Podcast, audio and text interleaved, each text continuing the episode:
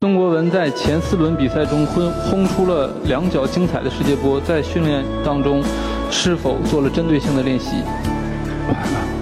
如果都能练出来，那么我们应该中国足球不会到现在这个水平啊！我我希望能够同仁们能够通过比赛来嗯获得进步啊！不要以为什么都可以练啊，这是一个误区。朋友们好。我是巴多，刚才这段声音是我在某音上看到的一段中超大连人主帅谢辉在赛后新闻发布会上回答记者提问的一段。在昨天晚上的中超联赛中，大连人队是一比一战平了浙江队。这场比赛应该说两支球队实力都不是特别强，但是这场比赛打出了一个高强度、高节奏的一个比赛，应该说打的还是相当不错的。那么在赛后的新闻发布会上。针对有记者的提问，谢辉做出了这样一个回复。那么我呢是特意把这段拿出来跟大家分享一下。其实巴多的老听众啊可能会有印象，我在节目里边啊曾经不止一次强调，多次反复提及，就是关于足球这项运动，我的一个认识或者说观点，就是在足球这个领域，比赛要比训练重要的多。一支足球队的水平是靠比赛来提升，不是靠训练。我现在正在连载的一个节目就是《中国足球黄金十年》，呃，看了很多九十年代的这个资料。我在前面的节目里也都介绍过，就是我们的各级足协、各级体育局这么多年来，一说到足球水平上不去，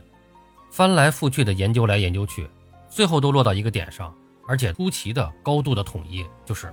训练水平不高。其实我们的很多传统优势项目都是靠训练，这个确实是这样，就是水平不行。我们就关起门来苦练，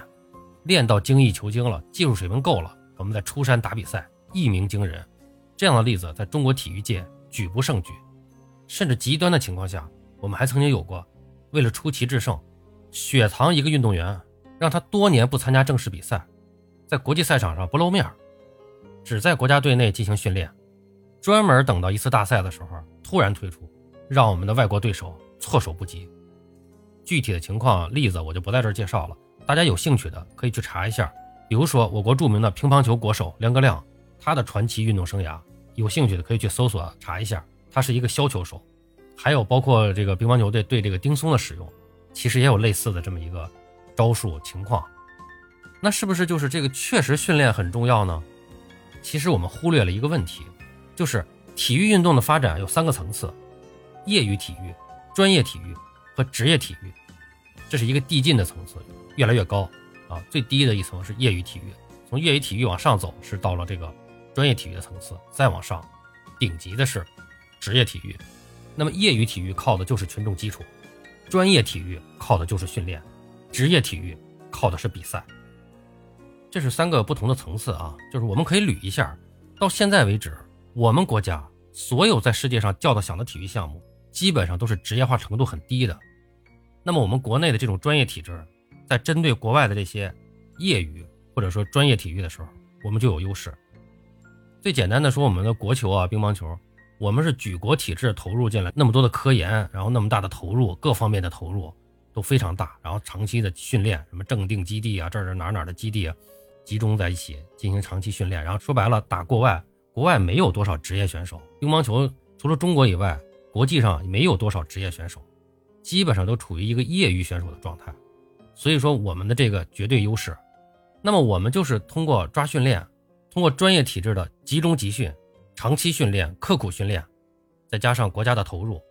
举国体制嘛，啊，我们就占据这个绝对优势了。但是反过来看啊，几乎所有的职业化程度比较高的这些体育项目，我们在世界上的成绩都不太好。所以就是说，我们用专业体制打业余体制，那肯定是完胜。打外国的专业体育也完胜，因为我们有举国体制加持。但是我们在打职业体育的时候，我们就是完败，这是符合体育运动的客观规律的。当然，也有人说了，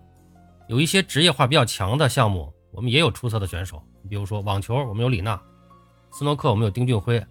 啊，我们看这几个特例啊，这些人的成长轨迹，他们都是长期在国外的职业体育的比赛体系里边一步一步成长起来的。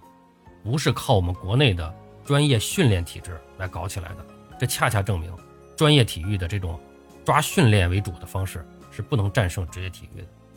站在现在的角度来看，中国足球的问题就是足球这个运动职业化的程度是全球最高的，而我们还始终在用这种传统的专业化的思想去抓我们的足球。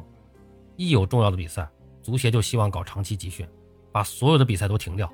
把集训的时间搞得越长越好，这样才能练出高水平。这完全是错误的。每次长期集训，都是练出了一长串的伤病名单，然后由于长期封闭的集训，把球员们的心理状态也都练得崩溃边缘了，没有充分的热身比赛来磨合阵容，来释放这种球员的这种训练状态，结果一上来两场比赛打得不好，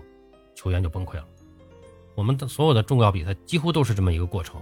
那么当年米卢在中国取得成功的时候，其中一个举措就是坚持搞飞行集训。坚持多打热身赛，他多次动用自己的人脉关系给中国队联系热身赛对手。一有热身赛了，他就召集几天的集训，打完比赛马上就散。包括里皮在执教国家队的时候，也因为集训的问题和足协发生过冲突。就是有一段时间，国家队没有什么比赛，就是国家队在冲击那个十二强比赛完了以后，打完东亚杯比赛以后，这一段时间没有什么这个比赛，然后这个里皮当时就自己度假去了。啊，旅游去了，度假去了。然后中国足协就就觉得，咱们花这么多钱请的这个教练，一下子好几个月都没事儿干。这时候这个足协可能有这方面的想法，然后呢就就跟这个这个里皮就说，咱们得组织一次集训了。正好那阵也没什么联赛，国家队也没有比赛，然后就把队员都召集在一起，进行一个这个集训。集训一开始，什么军训啊，什么弄弄几个阶段，然后这个一集训集训个两三个月，结果这个事儿呢。直接就让里皮给拒了，人家该干嘛干嘛去，人家该旅游旅游，该休假休假。那里皮就明确回复足协，说没有国家队没有比赛，没有必要集训，希望足协还是把精力放在多去联系安排一下热身赛，只要热身赛定下来，马上可以组织集训。那我们现在看欧洲的球队啊，现在正是那个欧洲没有联赛的时候，正是两两个赛季联赛的中间的一个间隔期。很多球队现在你看都是拉着队伍在各地、世界各地打商业比赛，还有这个相关的热身赛了。你等到七月份的时候，我们就会发现这种比赛更多了。当然有人就会说说这种比赛都看明白了，说我们早咱都看明白了，这就是圈钱呢，都是那个商业比赛，没有什么强度，他们打的也不认真，没有什么意义。这完全是我们的思维，是一个足球落后地区的落后思维。这些比赛强度再小，也比闭门训练有价值。磨合阵容、打磨技战术，全在这些比赛中完成。包括今年我们自己的这个中超联赛，大家也明显感觉到，各支球队这个在赛前准备的都很不到位。按说联赛六月份开打，史无前例的超长准备期啊。其实最主要的就是因为戴口罩的原因嘛，没有热身赛可打，只能那儿自己关起门来练。到了比赛场呢，是个什么情况，谁也不知道，只能在比赛中一点点再去找状态了。那今天呢，就是看到这个谢辉的这个发言啊，特别有感触，就简单聊上这么几句，不要再搞以练代赛了。谢指导已经说得很清楚了，这是一个误区。